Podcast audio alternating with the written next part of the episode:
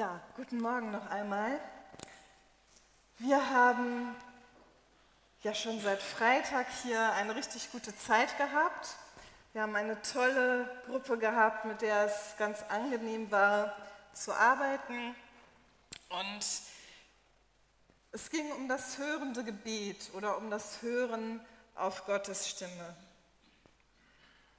Und ich habe an diesem Wochenende wieder gemerkt, dass wir alle eine ganz tiefe Sehnsucht in uns tragen, in Begegnung zu kommen mit unserem Vater im Himmel, in Begegnung zu kommen mit Jesus und seine Stimme zu hören und seine Berührung zu fühlen.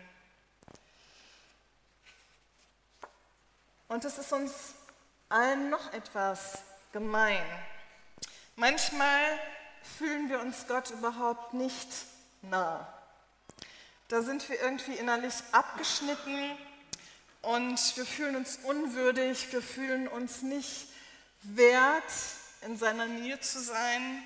Vielleicht haben wir irgendwas vermasselt und wir fühlen uns fremd und richtig isoliert und können manchmal auch gar nicht da heraus aus eigener Kraft. Und ihr habt vorhin schon diesen Text gehört über Moses.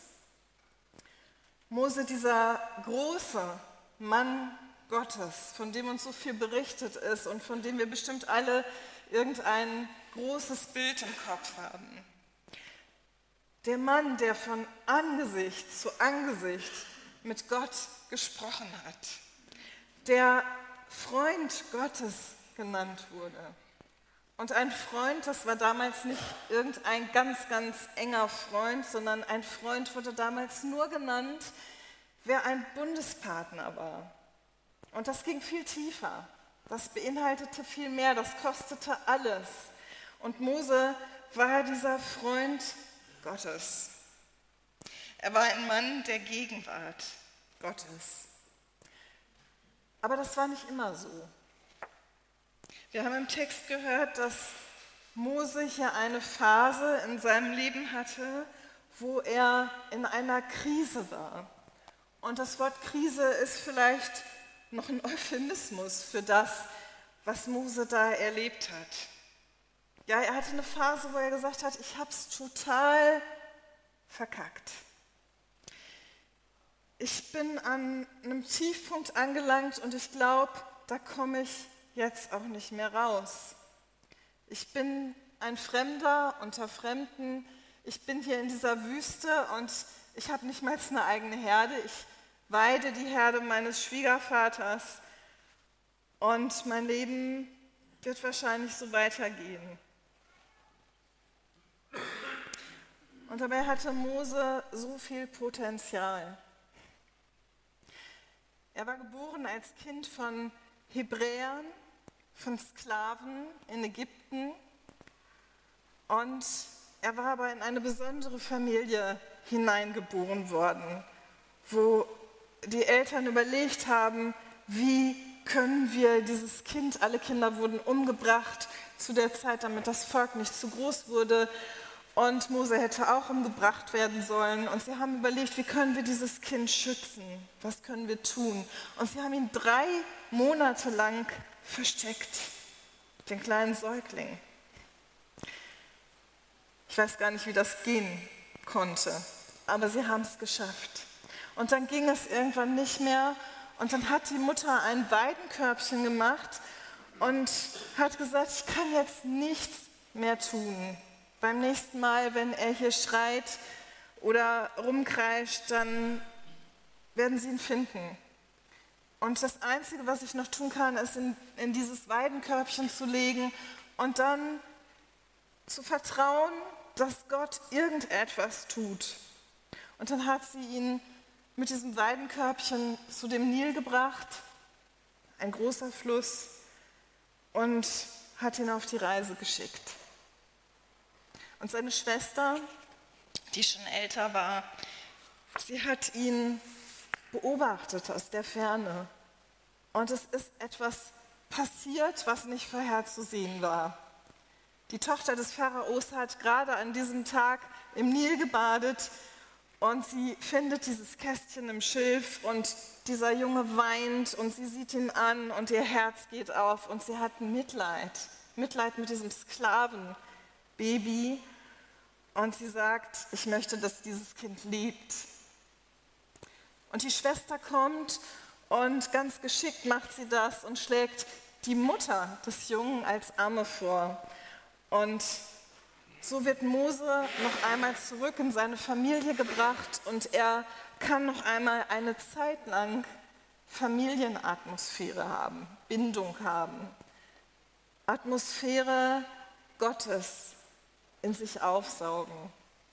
Damals hat man, man weiß es nicht ganz genau, da gibt es unterschiedliche Aussagen, aber man hat Kinder lange gestillt, vielleicht bis sie vier Jahre alt waren oder fünf. Das heißt, er hatte noch einmal ein paar Jahre, wo er im Schoße seiner Familie mit der Muttermilch aufgesogen hat, wie die Atmosphäre Gottes sich anfühlt. Und dann wird er zu groß und dann wird er herausgerissen aus dieser Familie und wird umgesiedelt in diese Familie des Pharaos. Das muss ein krasser Bruch gewesen sein. Ein Trennungstrauma vielleicht. Und eine total andere Welt, die sich da auftut. Andere Personen, andere Sitten und auch eine komplett andere Atmosphäre. Er wird ausgebildet.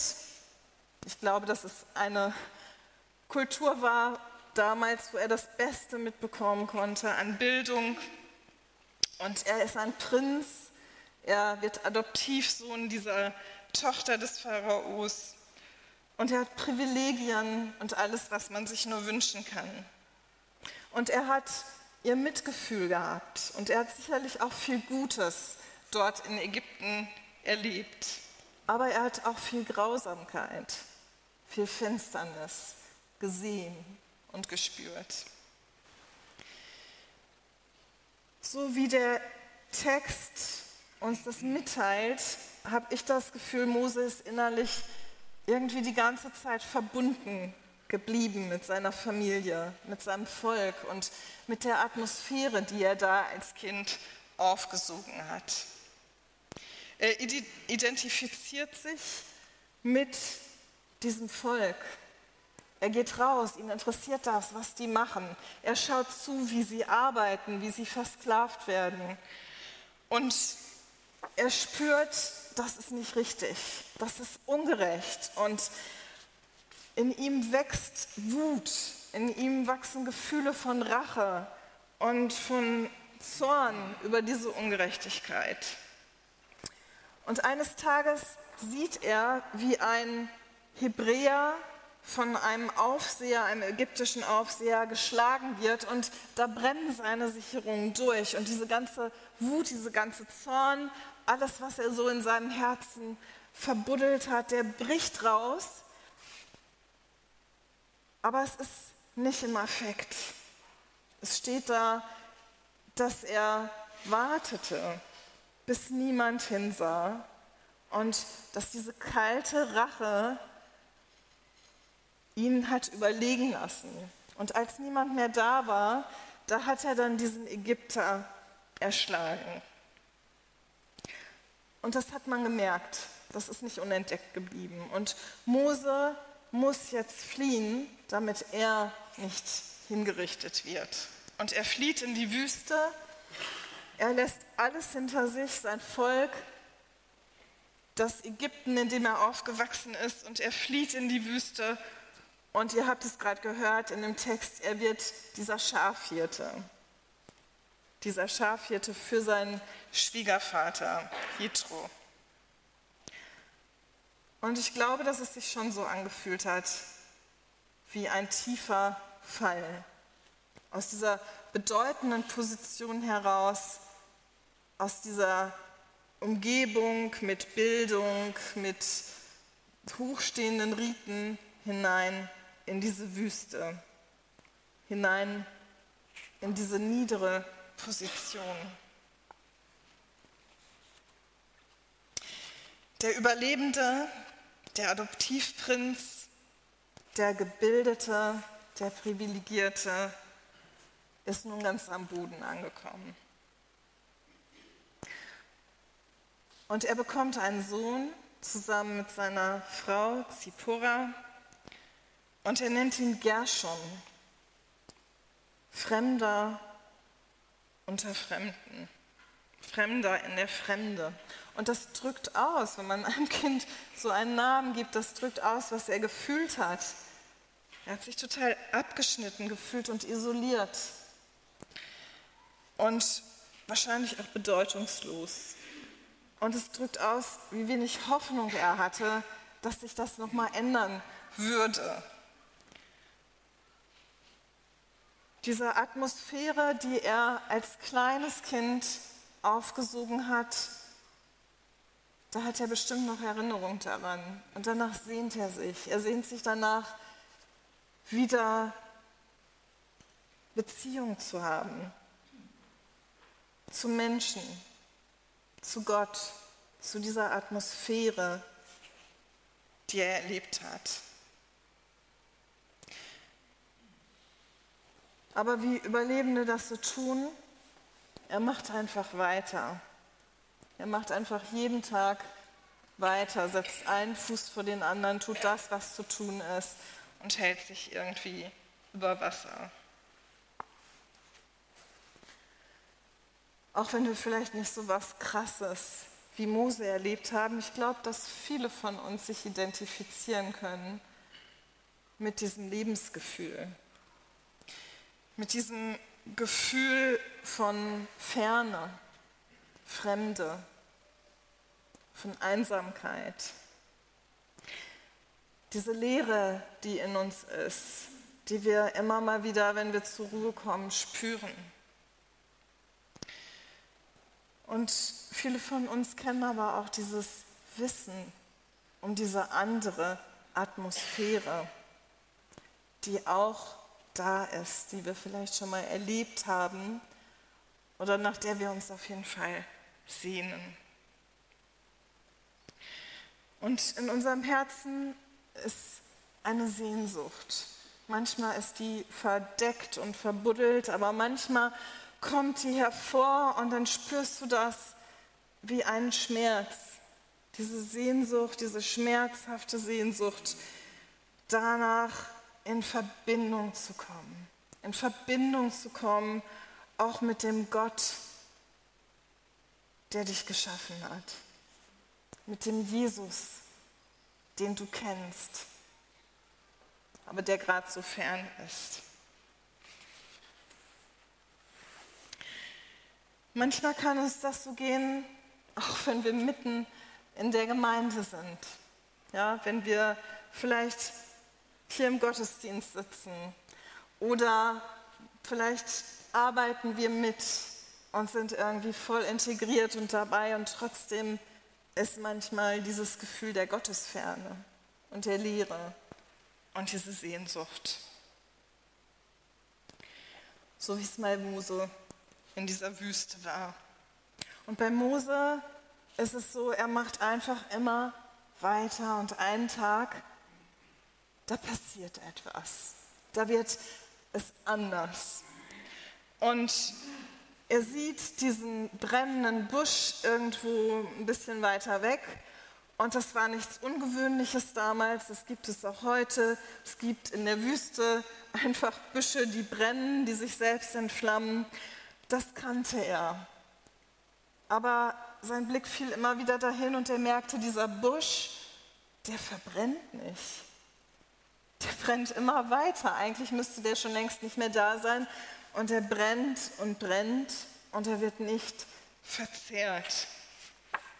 Und er wird darauf aufmerksam und er sieht hin und er geht nicht weiter, sondern er sagt sich, das will ich mir anschauen. Und ich will dahin gehen. Und ich will hingehen zu diesem Phänomen und ich will mir das aus der Nähe anschauen.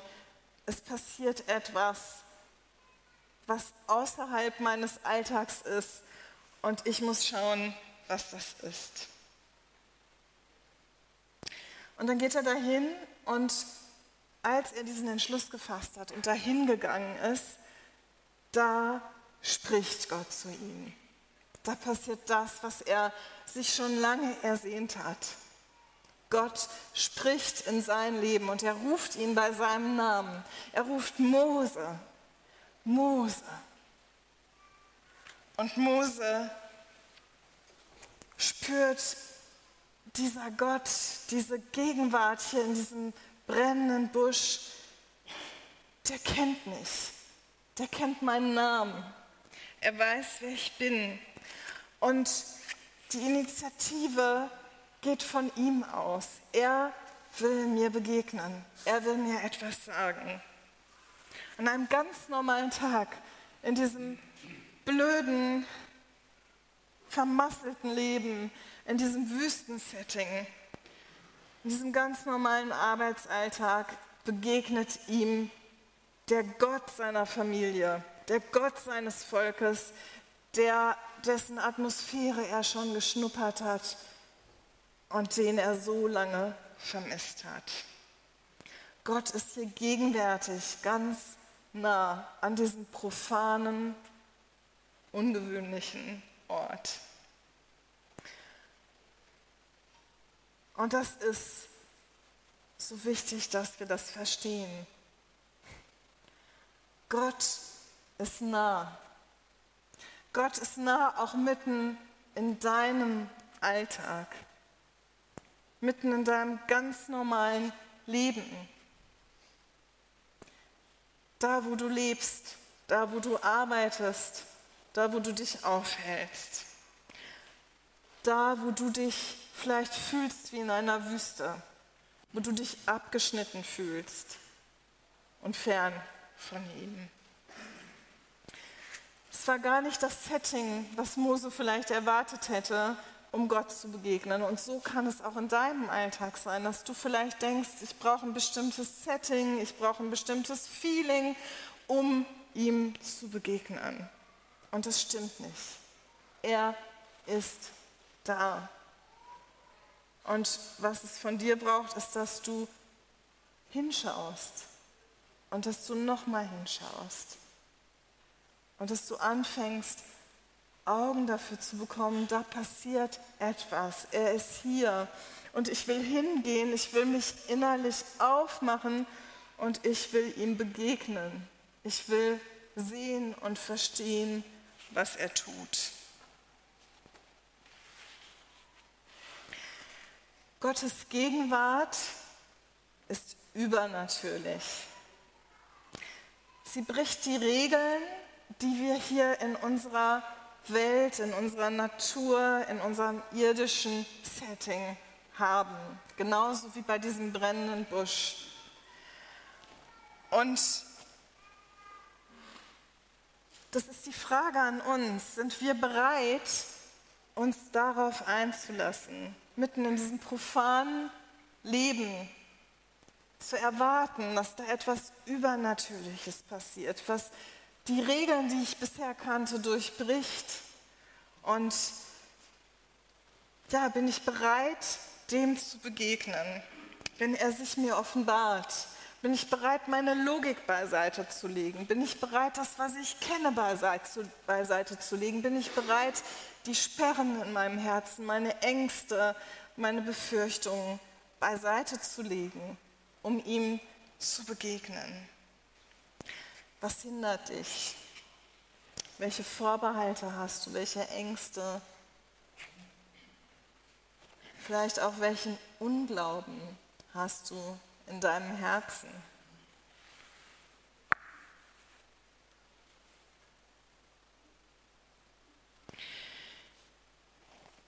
Ich glaube, wir sehen oft gar nicht mehr hoch. Mir geht das ganz oft so. Ich mache so meinen Alltag, es muss so viel getan werden und ich bin beschäftigt mit diesen ganz normalen Dingen des Alltags bis zur Hutschnur und dann sehe ich oft gar nicht mehr hoch und schaue gar nicht mehr hin. Ich erwarte oft gar nichts und bleibe in dem Alten stehen. Manchmal ist es Resignation, manchmal ist es auch schlicht und einfach Bequemlichkeit. Und ich muss mir immer wieder sagen, wach auf, wach auf, Gott ist da und schau hin und nimm dir Zeit und nimm Kraft und geh hin, tritt herzu und schau ihn an. Mose tut das und Gott spricht zu ihm und Mose sagt, hier bin ich, hier bin ich, der du meinen Namen kennst, der du mit mir Begegnung haben willst. Ich bin da, ich will dir auch begegnen. Und dann hat er diese Bereitschaft und dann kommt plötzlich so ein Stopp. Dann sagt Gott, tritt nicht näher. Ja, er war gerade in der Bewegung auf ihn zu und dann kommt plötzlich dieses Stopp. Tritt nicht näher. Denn du bist auf heiligem Boden. Zieh deine Schuhe aus, bevor du näher trittst.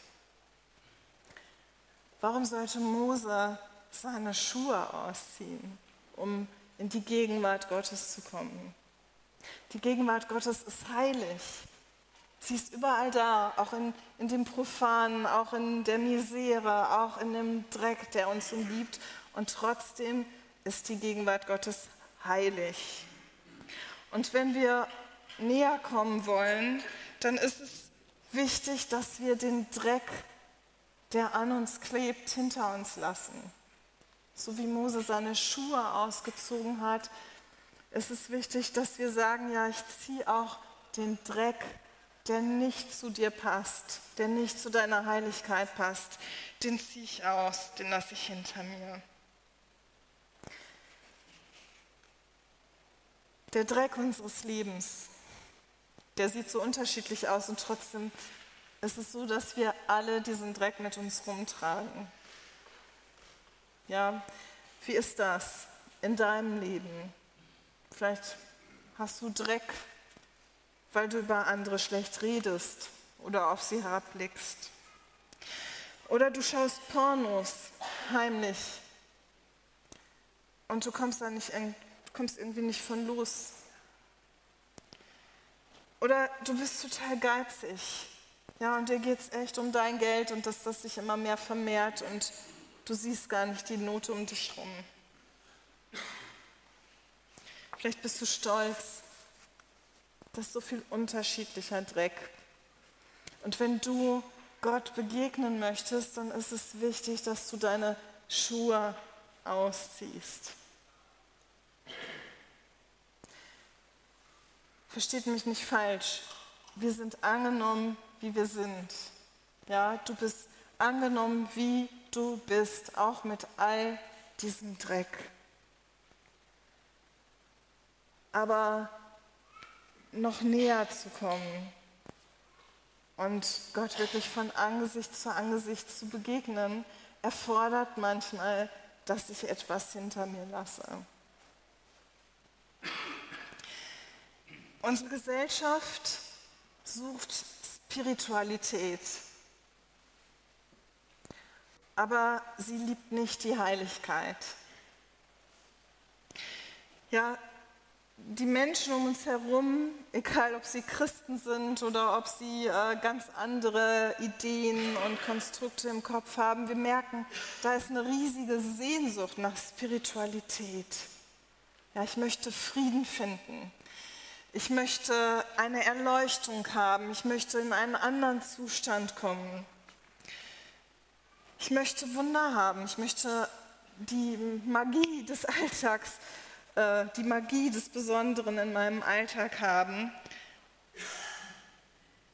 Aber das ist Spiritualität, die nicht unbedingt von Gott gefüllt sein muss.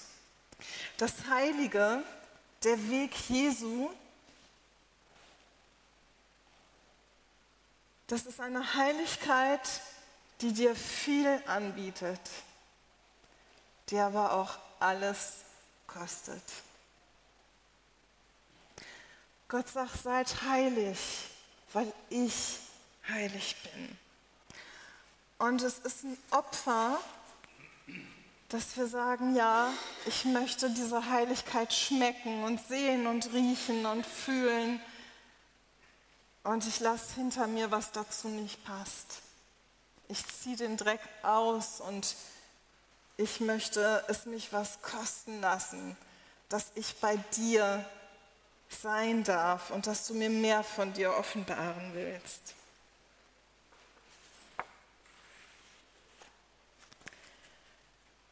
Gottes Gegenwart ist gegenwärtig mitten im Leid. Das sehen wir in diesem Text. Gottes Gegenwart ist da, wo Mose in seiner Misere ist und lebt. Und der Text sagte auch, Gottes Gegenwart war da, wo die Israeliten unter dieser Sklaverei gelitten haben und geschrien haben zu Gott und gestöhnt haben. Und er hat ihren Schmerz gesehen. Er hat ihr Leid, ihre Schreie gehört. Und dazu muss man nah sein, um das Leid und den Schmerz von Menschen mitzubekommen, muss ich nah sein. Und Gott war seinem Volk nah, mitten in Ägypten, mitten in dieser okkulten, finsteren Kultur, mitten in der Grausamkeit, die sie dort erlebt haben.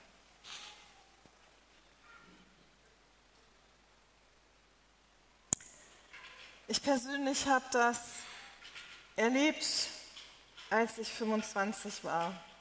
Da waren wir gerade zwei Jahre verheiratet und ich hatte eine depressive Verstimmung. Ich war im Seminar und ich habe dann mit dem Studium aufgehört, weil ich das viel zu anstrengend fand. Und ich gedacht habe, ich muss mich erstmal mit mir selbst auseinandersetzen. Und dann habe ich ja, mir diese freie Zeit genommen. Ich habe eine Therapie gemacht. Ich habe mich mit vielem auseinandergesetzt. Und ich habe gemerkt, eigentlich ist das mein Lebensgefühl, seit ich denken kann. Und jetzt ist es einfach so schlimm geworden, dass ich nicht mehr funktioniere. Und alles, was ich getan habe, um ja, da irgendwie herauszukommen, diese Therapie, diese Auszeit, den Sport, den ich angefangen habe, all das war gut und hat geholfen. Aber ich habe gespürt, ich brauche mehr. Ich habe gespürt, aus, aus diesem tiefen Loch, da kann mich nur der herausholen, der der Gott dieser Welt ist, der mich erschaffen hat, der weiß, wie ich funktioniere und was ich brauche. Und deswegen habe ich mich aufgemacht. Und ich bin hingegangen, ich habe gehört von zwei so ähm, crazy Seelsorgerinnen, ähm, die berichtet haben von ihrer Arbeit und was da alles passiert. Und ich habe gedacht, das ist vielleicht das, was ich ausprobieren muss. Ich hatte eine verzweifelte Hoffnung, dass dort irgendetwas passiert. Und dann bin ich von Hamburg nach Ludwigsburg gefahren an einem Tag, ähm, André und ich, wir hatten gar kein Geld, wir haben beide kein BAföG gekriegt, wir hatten beide kein Geld ähm, als Unterstützung. Und wir haben viele Nebenjobs gemacht. Und das Geld mangelte an allen Ecken und Enden, aber wir haben gesagt, wir lassen uns das was kosten. Ich nehme das Geld für die Fahrkarten und ich gehe dorthin. Hat Geld gekostet, es hat auch Überwindung gekostet, weil trotzdem auch Angst da war. Und dann war ich da und ich war vier Stunden bei diesen Frauen, bei einer von diesen Frauen und ich habe meinen persönlichen Dornbusch da gefunden. Ich habe Gottes Gegenwart so krass erlebt wie vorher nie. Und ich habe so viel Befreiung erlebt und so viel Heilung. Und das ist da passiert, wo ich am Tiefpunkt war, so wie Mose. Und wo ich gesagt habe, ich brauche nur noch Gott, nur noch er kann mir helfen.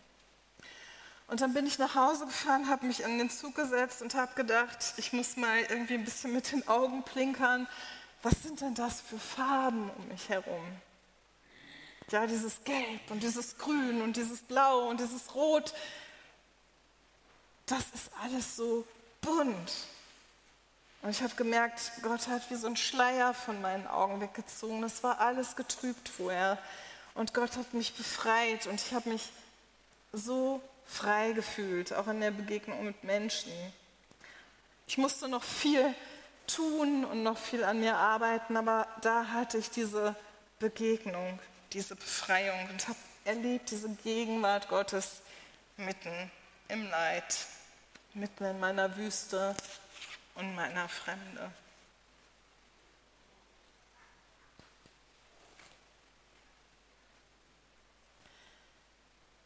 Ich habe schon mal, weiß ich nicht, welches Jahr es war, habe ich schon mal hier vorne gestanden auf einer Landesverbandskonferenz und habe erzählt von der Arbeit, die wir in Wuppertal getan haben im Rotlicht.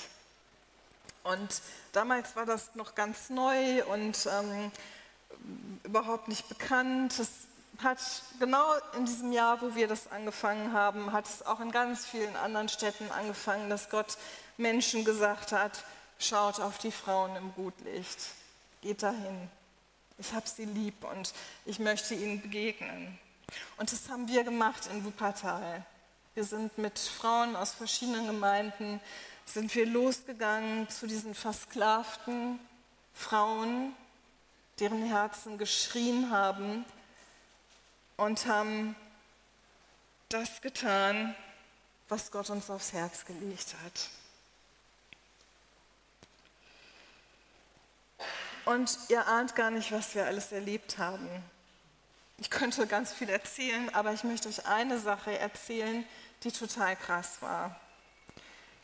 Wir waren in einem Bordell in Dortmund, waren wir da an diesem Tag und da war eine Frau, die ähm, durch einen Freund irgendwie in die Prostitution reingekommen ist und im Prinzip gezwungen wurde, das zu machen und die da fest saß und es aus eigener Kraft nicht schaffte, sich davon zu lösen. Und dann waren wir in diesem Zimmer und haben mit ihr gebetet.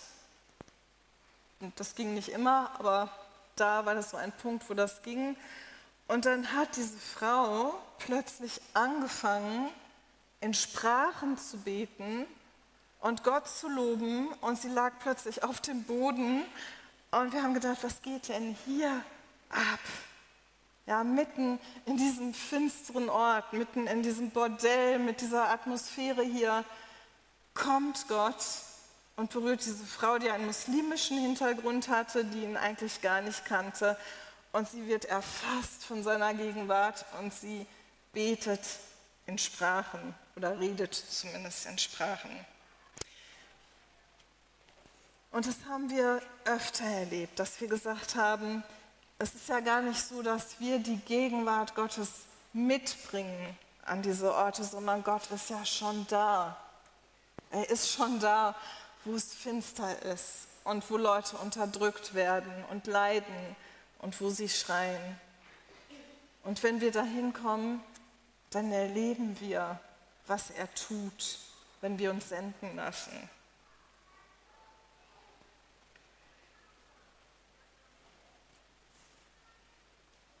Gottes Gegenwart ist mitten im Leid, mitten da, wo Grausamkeit geschieht, wo Angst geschieht.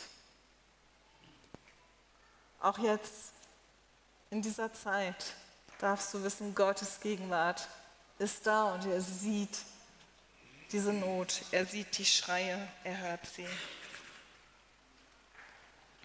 Gottes Gegenwart erlöst und sie befreit.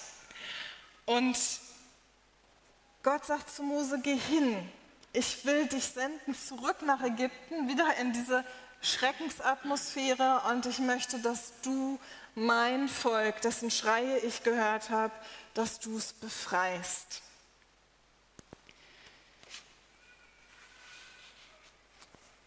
Er sendet ihn Und er sendet dich. Er sendet dich auch mitten in die Not deiner Umgebung. Er sieht deine Not, aber er sieht auch die Not um dich herum. Und ich glaube, dass du Gottes Gegenwart besonders da erlebst, wo du dich senden lässt und wo du deine Augen öffnest und schaust, wo ist die Not um mich herum, wo ist die Finsternis um mich herum, in die Gott mich schickt. Eine Mitarbeiterin von unserer Gruppe, die ins Rotlicht gegangen ist, die hat mir, äh, ja, als wir einmal unterwegs waren, gesagt, weißt du was, Bettina, ich erlebe, wenn wir unterwegs sind zu den Frauen, dann erlebe ich die Gegenwart Gottes. Und zwar viel mehr als im Gottesdienst am Sonntagmorgen. Ich hoffe, dass wir auch im Gottesdienst Gottes Gegenwart erleben. Aber vielleicht öffnet das unseren Horizont, dass wir sagen, Gottes Gegenwart ist da, wo er mit uns hingeht, wo er uns hinsendet. Erlebe Gottes Gegenwart in deiner Sendung zu den Versklavten, zu den Armen, zu den Unterdrückten, zu den Gefangenen in deinem persönlichen Umfeld. Und das muss nicht immer so etwas sein, wie ich gerade erzählt habe, sondern wenn du die Augen öffnest, dann siehst du, dann kannst du dir von Gott diesen Blick schenken lassen, wo sind die Menschen in meinem Umfeld, die in Sklaverei leben, die gefangen sind in Nöten, gefangen in Hoffnungslosigkeit. Sei bei denen, die Gott brauchen. Wir dürfen Gottes Gegenwart nicht nur erleben, wir dürfen Gottes Gegenwart tragen. Es gibt noch eine Stelle in der Bibel, wo Gottes Gegenwart in einem Feuer sich gezeigt hat. Und das war Pfingsten. Und jeder Gläubige hat dieses Feuer bekommen, diese Gegenwart des Heiligen Geistes. Die trägst du mit dir. Vielleicht ist dir das gar nicht so bewusst. Vielleicht denkst du, ach ja, nee, ich nicht. Oder bei mir ist die so klein. Aber du hast die volle Gegenwart Gottes in dir und du trägst dieses Feuer mit dir herum. Gottes Gegenwart schenkt Hoffnung. Gott hat diesen Ausblick geschenkt. Ich will dieses Volk befreien und ich möchte, dass ihr geht in dieses Land, in dem Milch und Honig fließt. Ja, das bedeutet einfach Fruchtbarkeit. Milch bedeutet, da gibt es genug Tiere, die Milch geben und Honig bedeutet, es gibt Pflanzen und Honig kann produziert werden. Also es gibt Fülle, es gibt Fruchtbarkeit, es gibt Freude und da ist ein Überfluss. Und das hält Gott auch für uns bereit auch wenn wir uns noch ganz fern fühlen und wenn wir noch in dieser Wüste stehen und denken, nee, das fühle ich aber gar nicht. Ich sehe hier nur Wüste. Und Gott sagt, geh, komm zu mir, komm in meine Gegenwart, geh hin, lass dich senden, wohin ich dich sende. Und dann geh in dieses Land, in dem Milch und Honig fließt. Ich will dir Fruchtbarkeit schenken. Ich will dir Fülle schenken.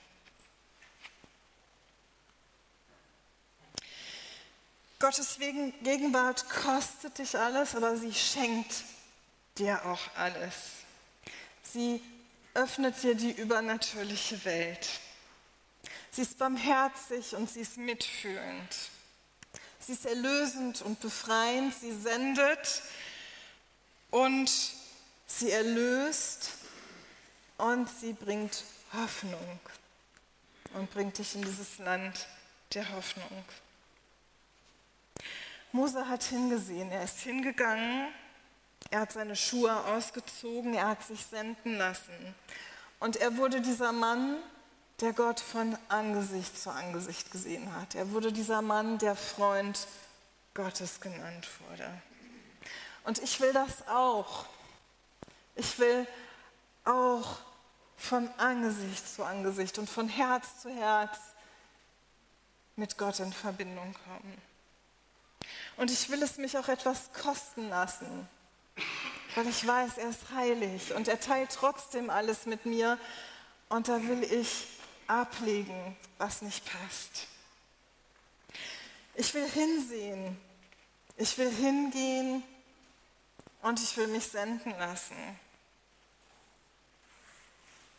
Ich will das Reich Gottes erleben. Ich will es in Besitz nehmen und ich will Fülle und Freude und Fruchtbarkeit erleben. Was willst du? Wonach sehnt sich dein Herz? Wonach schreit dein Herz? Wo ist es nötig, dass du Schritte gehst aus deinem Trott? Dass du sagst, ich will mir das näher anschauen. Wo ist es nötig, dass du deine Schuhe ausziehst? Dass du es dich etwas kosten lässt, ihm zu begegnen. Wo wird er dich hinsenden? Möchtest du eine Person sein, die die Gegenwart Gottes trägt? Möchtet ihr eine Gemeinde sein, voll mit Menschen, die die Gegenwart Gottes tragen und bekannt dafür sein? Attraktiv sein, anziehend, weil die Leute sagen, da brennt etwas. Das möchte ich mir näher ansehen.